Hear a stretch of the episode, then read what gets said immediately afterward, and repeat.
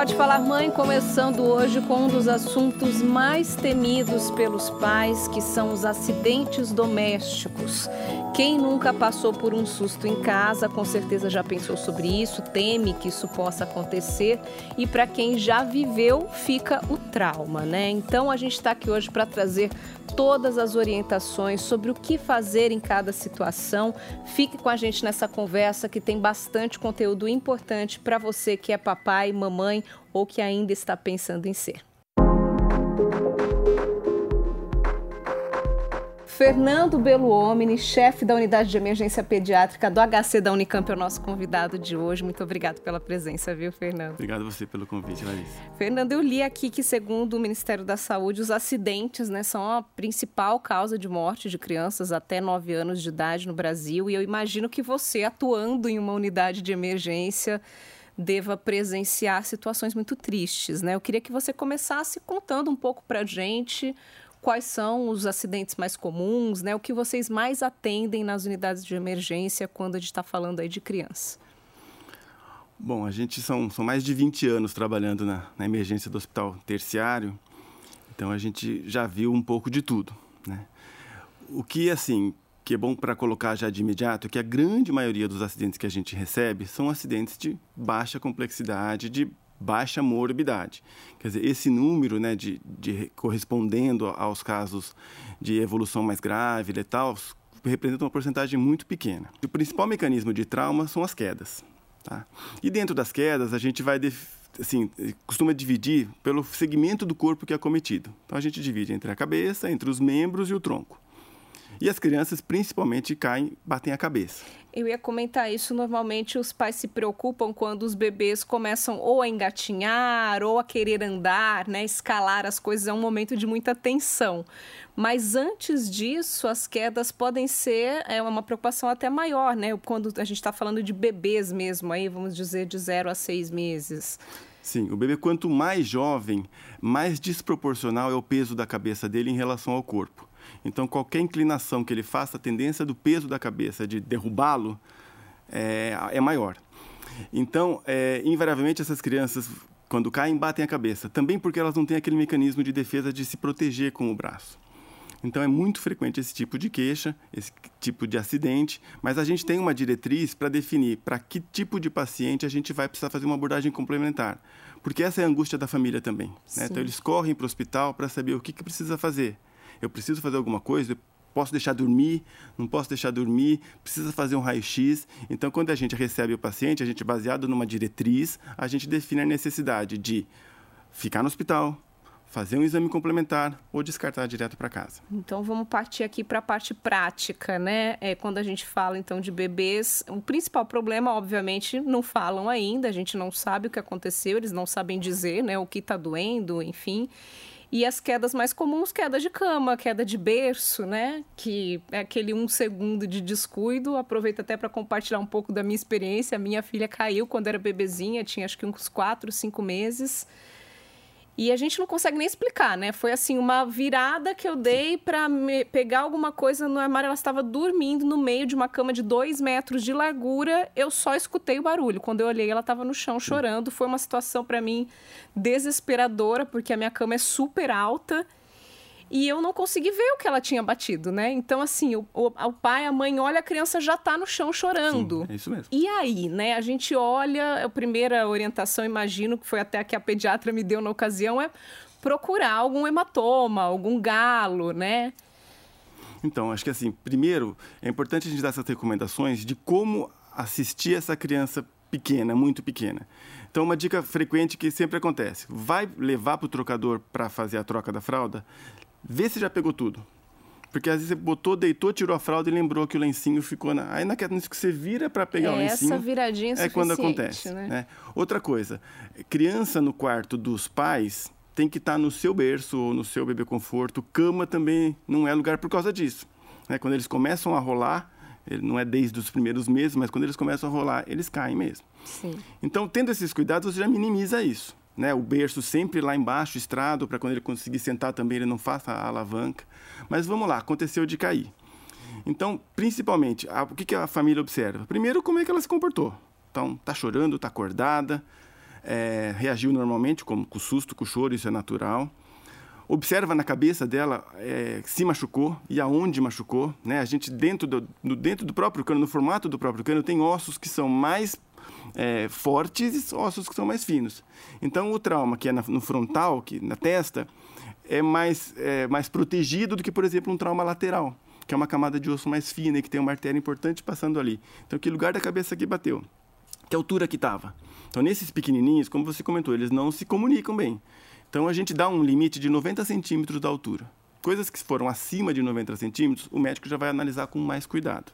E aí, por exemplo, que foi o meu caso, nenhum trauma aparente, né? Nenhum galo, nenhum hematoma, e não aí, vomitou, como que o pai vai agir, né? Fica, fica atento realmente às é, reações mesmo Exato. da criança, se parou de chorar, se ficou sonolenta, o que, que o pai deve ficar A criança tem que se momento. comportar como ela, naturalmente, tá? Então, é, como eu já comentei, se ela naquele horário, por exemplo, ela tem um soninho depois do almoço, deixa ela fazer o soninho. Porque se você não deixar, ela vai ficar irritada, ela vai ficar chorosa, chorosa ela vai vomitar, e aí vai te criar um monte de outras variáveis que vão te confundir se isso tudo é às custas do, da queda ou se é porque você mudou a rotina dela. Ela pode dormir, então, ela depois pode dormir. Se é da rotina dela, se ela, se ela caiu e a gente não percebeu nenhum desses sinais de perigo, né? então não está com hematoma, ela está acordada, está reagindo normal, se alimentou, não vomitou. Um dado super importante, para você, mãe, ela está igual? Então, se ela está agindo naturalmente de acordo com os pais, é um dado favorável. E o contrário também vale. Quando você chega para mim no médico e fala, olha, ela não é assim, eu vou usar isso como um marcador de gravidade para decidir. Tá? E a gente tem um hiato aí de pelo menos seis horas. Então, do acidente, passaram seis horas, ela se comportou normalmente, ela acordou, dormiu na hora que acordou, dormiu na hora que dormiria normalmente, acordou do mesmo jeito, mamou, brincou, chorou, segue normal, não precisa fazer nada. Percebeu alguma deformidade grande na cabeça, na batida, um galo muito grande, está com um comportamento diferente, está chorando demais, está vomitando, aí leva para o médico que ele vai definir se precisa complementar a investigação ou se vai só observar. Perfeito. Vamos para um outro acidente muito comum aí, que aí já falando da criançada um pouquinho maior, que é a, a, velha brincadeira de enfiar as coisas no nariz, na boca, no ouvido. É impressionante, né? Como as crianças têm essa Sim. curiosidade. E aí, o que fazer, né? Eu tenho até um caso para relatar recente de uma colega também que ficou desesperada que o filho chegou para ela contando, ele tem três anos, então já conversa, né? Mamãe, enfiei o milhinho do, do pintinho no nariz. Ela falou, oi? Enfiei no nariz, mas cadê? Aí ela ficou desesperada, olhou, não achava, e o menino agindo naturalmente, respirando naturalmente, ela ficou desesperada, foi para um pronto atendimento, enfim. Uma situação como essa, se a gente vê, tentar tirar e não conseguir, corre para uma emergência. É, assim, é, esse foi o, é o hit da pandemia. Tá, assim, corpos estranhos nos, nos, nos mais diversos orifícios. E a gente vai dividir, até para ser didático, em que material que colocou e aonde que colocou. Nós vamos eleger um vilão aqui já, tá? Que são as baterias ou pilhas. Especialmente aquelas redondinhas de chaveiro de, de portão de garagem, né? de laser, de apontadora laser, aquelas redondinhas. Esse, independente de onde a gente colocar, a gente vai ter, olhar com cuidado e com agilidade, porque ela é crítica. Mas vamos pensar no seu milhozinho. Metade das crianças colocam ou, no nariz ou no, no ouvido. Preocupação pequena, tá? Nenhuma grande intervenção, não precisa ter correria, não tem potencial grande de risco nesse sentido. Percebeu isso hoje? Hoje é sexta-feira? Pode levar segunda-feira, não tem problema, não vai acontecer nada. É, a gente recomenda que, que, idealmente, isso seja retirado por um especialista. Pelo otorrino, porque ele tem a peça correta, ele não vai fazer improvisação. Às vezes o pessoal tenta improvisar, joga água, aí o negócio fica esturricado, fica mais difícil, machuca a criança, estressa. Então, tranquilo. Mesmo no nariz, que dá uma certa preocupação, mas será que ela vai aspirar depois? Não vai. O nariz, o único inconveniente do nariz é que quando você não percebe, essa criança que, é, que te contou, se ela não te conta, ela vai fazer um, um quadro clínico muito característico. Que vai ficar aquela coisa silenciosa, ninguém viu, e dali alguns dias ela vai começar a ter uma rinorreia, quer dizer, uma secreção só daquele lado. Entendeu? A gente, quando está resfriado, sai secreção dos dois lados. Essa criança com o corpo um estranho só. é um lado só e uma secreção escura, fétida vai fazer suspeitar de que tem um corpo estranho ali dentro. Mas ela também, não vai ter dificuldade para respirar necessariamente. Não vai, não vai, porque assim, nós temos as duas fossas nasais e se eventualmente ela fizer esse, esse movimento, de, ela vai deglutir. Então não há perigo disso obstruir nada. Então nariz e, e, e ouvido, relativamente tranquilo. Isso não vai a mãe louca aqui, né, pensando, isso não vai pro chega lá no pulmão, não sei, vai respirar, não, vai entrando o do nariz, cada vez provavelmente mais. É uma questão de reflexo, né? Quando, quando você faz assim, su sucessivamente você engole. Hum, então é improvável. E, e o, local é estreito. Quando coloca ali, é difícil de, de ele progredir. Perfeito. Não é um lugar que progride quando vai, por exemplo, para o trato digestivo. Agora engoliu aí alguma coisa. Você Isso. disse que já pilha e bateria pois é perigosíssimo. Pois na boca já, já, já é assim, muito preocupante se for um desse tipo de material. Porque são substâncias potencialmente cáusticas, né? A pilha e a bateria soltam aquele, aquele líquidozinho e aquilo é corrosivo. Então, pilha que tenha sido deglutida, parou no esôfago, tem que tirar imediatamente. Pilha que tenha sido deglutida, parou no estômago, um pouquinho mais para baixo, você vê no raio-x, também tem que tirar logo. Essa não precisa ser imediatamente, mas eu tenho que providenciar rapidamente a assistência. Quando passa do estômago, não tem muito o que fazer. Aí é estimular, né, dar um laxante, alguma coisa para evacuar logo. Mas nesses segmentos a pilha tem que ser tirada logo. E uma outra dica da pilha também é, que é assim, a gente sempre fala que ingeriu alguma coisa diferente, a gente vai comentar disso mais adiante. Para a mãe não dá nada, não fazer vomitar, mas para a pilha tem um, uma recomendação muito interessante e relativamente nova, pouca gente conhece, que é dar mel para criança.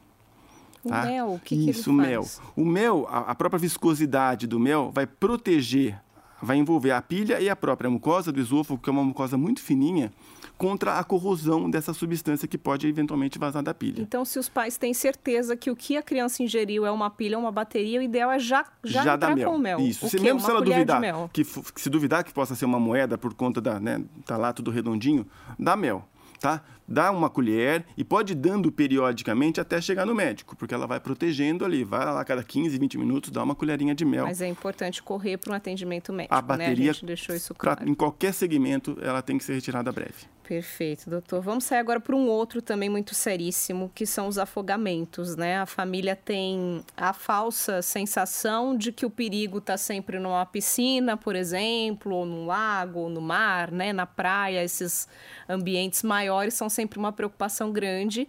Mas, pelo que eu já li também, a maior parte dos acidentes acontecem é, com coisas pequenas, tipo um balde, Sim. uma banheira, o próprio vaso Sim. sanitário. Então, é, o que, que os pais devem ficar atentos nesse sentido? Então, criança pequena, né, é, é, realmente é essa estatística do acidente ser dentro da casa, não está nem relacionado à piscina, que ela não, não, chega até lá, né? Nessas pequenas coleções de água é que a gente não dá valor como potencialmente de risco, mas todas elas realmente são. Eu li que dois centímetros são suficientes para um afogamento Lembra que a gente criança? falou lá no comecinho que a cabeça dela é muito pesada? Então, se ela cai com o peso da cabeça, ela não tem força para erguer a cabeça. Então, uma quantidade pequena de água realmente é, pode, pode afogar. Então, o que, que a gente orienta? Primeiro, é, vai mexer, vamos pensar no bebezinho pequeno. Então, aquela mesma orientação que a gente deu em relação ao tro, trocador, vale para o banho. Então, vai para levar para o banho, já recolhe tudo, já vai com o sabonetinho, com o shampoo, com, com a toalha, para você não precisar se deslocar. E jamais deixe a criança longe do alcance do seu braço. Tá? Todas essas coisas que a gente usa em casa, que vão coletar água, então é bacia, balde, é, a própria piscina inflável, que tem gente que tem, sempre se está usando é sob supervisão e acabou de usar, joga tudo fora. E se mora em casa, joga tudo fora e vira, porque com essa chuvarada que está dando, se você deixar uma, uma, uma, bacia virada, rapidamente ela está cheia de novo. E a gente fala de um balde, por exemplo, a, a mera curiosidade ali da criancinha Isso, ela apoia apoiar... e ela acaba virando lá para dentro. Então essa é uma outra recomendação também. A gente dá preferência para aqueles baldes mais molengas que tem agora, eles são assim exatamente por causa disso. É, ele tem a boca mais larga, uhum. não tem a alça, é um plástico bem mole, porque ali quando a criança apoia, ele derruba. Imagino que é a mesma situação de um vaso sanitário, por exemplo. Também. Então a ideia é manter sempre a tampa sempre fechada. Na verdade, tem, tem dois cômodos da casa que não devem ser acessados pelas crianças: o banheiro e a lavanderia. Até por conta disso. Notou a situação ali, aquele um segundo que a gente comentou, procedimento é imediatamente também correr, chamar um atendimento médico ou levar a criança, porque no caso de um afogamento, eu imagino que o atendimento rápido seja o primordial. Aí, né?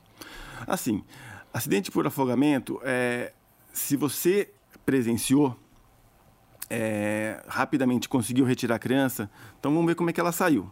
Ela está acordada, ela está chorando, está assustada, mas você vê que ela está respirando, ótimo. Então, tira essa roupa molhada dela, aquece, porque ela tende a perder temperatura, né? acolhe a criança e depois pode ir com uma certa é, tranquilidade para ser reavaliada no serviço médico. A criança que, por, eventu por eventualidade, você recolhe inconsciente, essa criança precisa de é, manobra de reanimação. Então, esse é um dos pontos que a gente reforça a importância de treinamento em primeiros socorros, tá? Porque tem que ter alguém para fazer as primeiras manobras. Então, se você está numa área pública, em geral vai ter lá um salva-vida, né? alguém da área de saúde frequentando aquele mesmo ambiente. Mas no ambiente doméstico, é importante que alguém tenha esse tipo de treinamento, porque faz a diferença até você chegar no serviço médico. Perfeito. Tá? Acho que é importante, então, quem está ouvindo a gente procurar essas manobras aí, Assistir. assistirem os Isso. vídeos, fazerem, terem essas aulas, porque são imprescindíveis. São. Eu queria Isso já salva... caminhar para outros dois temas rapidinhos aqui, para a gente não prolongar muito, que a conversa é boa, já vai chegando no final aqui do nosso tempo. Então, pra, antes de encerrar, acho importante a gente comentar sobre as queimaduras, né, doutor? Que a gente acha que normalmente é a criança que vai pôr a mão no fogo e tal, mas normalmente não, né? Sim. Ela pode pode estar ali sob os cuidados da mãe e a mãe está fazendo alguma coisa que vá trazer algum prejuízo e o acesso aos produtos de limpeza, né? Vamos falar, começar com a queimadura, então. É, aconteceu, queimou, pôs a mão no fogo ou caiu uma água quente. É, tem aquela velha história do colocar pasta de dente, passar na água gelada. O que, que funciona numa situação de queimadura, né? Qual seria o primeiro passo aí para o pai e para a mãe? Então, a principal queimadura em criança é a que a gente chama por escaldamento, quer dizer, caiu um líquido quente. Tá? Mas tem que lembrar que pode ser por uma substância química e a elétrica também de tomada. Mas vamos pensar nessa que é mais prevalente. Então, se for uma área pequena, você pode lavar, não é água fria, porque você também vai, ela é uma área que vai perder mais temperatura, mas você resfria um pouco a água com, com água corrente, até porque se for uma substância química, é bom que lave, se tiver um plásticozinho que colou, é bom que tire isso, porque ele vai continuar queimando. Então, lava um pouquinho, não passa nada e cobre com uma com uma Quando material você fala limpo. lavar água corrente. Água corrente, não é água fria. E se for uma área do corpo pequena, se for uma área de corpo grande, é melhor que não faça nada, porque se você resfriar, a criança vai perder muita temperatura. Mas geralmente, como é um braço, alguma coisa, lava um pouquinho, põe uma superfície, põe uma, uma, uma coisa limpa em cima, uma toalhinha, um, e leva para o médico. Tá? Uhum. Tá? Porque lá ele vai definir o que precisa fazer as feridas lá vão ser tratadas, então quando tem bolha tem que tirar a bolha, vai passar então, direitinho. Então nada de pomada, nada de pasta de dente, nada disso. Nada, Água só corrente, resfria corre e, pro serviço e se não for uma área grande, porque se for uma área grande nem isso faz. Aí você vai fazer até o contrário, você vai com aquecer a criança, porque essas áreas abertas estão fazendo ela perder a temperatura. Perfeito. Ingerir alguma coisa que não deve, um produto ali de limpeza que está num local inadequado, ou até mesmo uma medicação, né, com assim, distração, o pai e a mãe deixou ali e a criança ingeriu. Também tem alguma orientação? Sim. A história do dar leite também acredito que seja uma lenda, né? Isso. Assim, toda ingestão acidental é, é importante que a gente tente conhecer o produto. Tá? Então, pensando nos produtos de limpeza, é, a recomendação óbvia é sempre na prateleira de cima, sempre naquela lavanderia que já vai estar fechada por causa do, do risco de afogamento. E sempre não manter o frasco original, manter o rótulo, porque no caso da ingestão acidental, ali já tem muita informação. E aí, o médico precisa, precisa saber o que foi qual ingerido, é né? a composição daquele produto. Então, e, é, isso é fundamental, não trocar frasco, não, não compartilhar esse tipo de coisa. O grande vilão são os produtos artesanais, né? porque a gente não conhece a composição, a maioria deles usa soda cáustica, e esse é, é, um, é um produto extremamente lesivo, corrosivo. E, em geral, estão na garrafa do refrigerante, guardados. Então, a criança faz a associação de que aquilo... Então, é, é, o temor é principalmente em relação a esses. Mas, vamos lá, teve ingestão? É o que a gente falou, não dá nada, porque a gente não sabe, de repente a substância é ácida, você dá uma base, aquilo vai reagir, vai fazer calor, vai aumentar a lesão. Não dê nada, não faça vomitar, porque vomitar talvez vai fazer ela passar de novo no caminho e continuar lesando. Então mantenha jejum, pega o rótulo e toda a região de, de, Campinas e no estado sempre há um centro de intoxicação que te dá suporte. Aqui em Campinas, na Unicamp, é o Ciatox. Então tem um telefone, é, 3521-7555. Eles atendem tanto o leigo quanto o médico que estiver recebendo essa criança. Ó, meu filho bebeu X ml de tal produto. O cara vai lá, ele conhece o produto e vai falar, esse precisa vir porque eu vou precisar fazer uma endoscopia, esse precisa fazer tal coisa, esse tal, tal. Então, sempre... Agora, quem não tem um acesso assim fácil a uma unidade específica, qualquer pronto atendimento está capacitado porque, aí para atender Sim, porque o profissional emergência. dessa área vai ter o acesso. Mesmo que ele não conheça como reagir àquele produto, ele tem como consultar. Perfeito. Então, mantém jejum, nada, nem água. Nem água, nada. Porque, porque se ele às precisar vezes de um a criança procedimento... fica aquele desespero, não. né? Do gosto ruim na boca, a mãe dá o que uma você faz assim, se for não. essa substância mais cáustica, que você logo de pôr aqui ela já enche, você lava. Se é pó, aquelas coisas de limpar forno. Então, aquilo você tenta lavar. O que você está vendo, você tira. Mas, Mas dali para dentro, dentro, dentro, você não faz nada. Medicamento é a mesma coisa.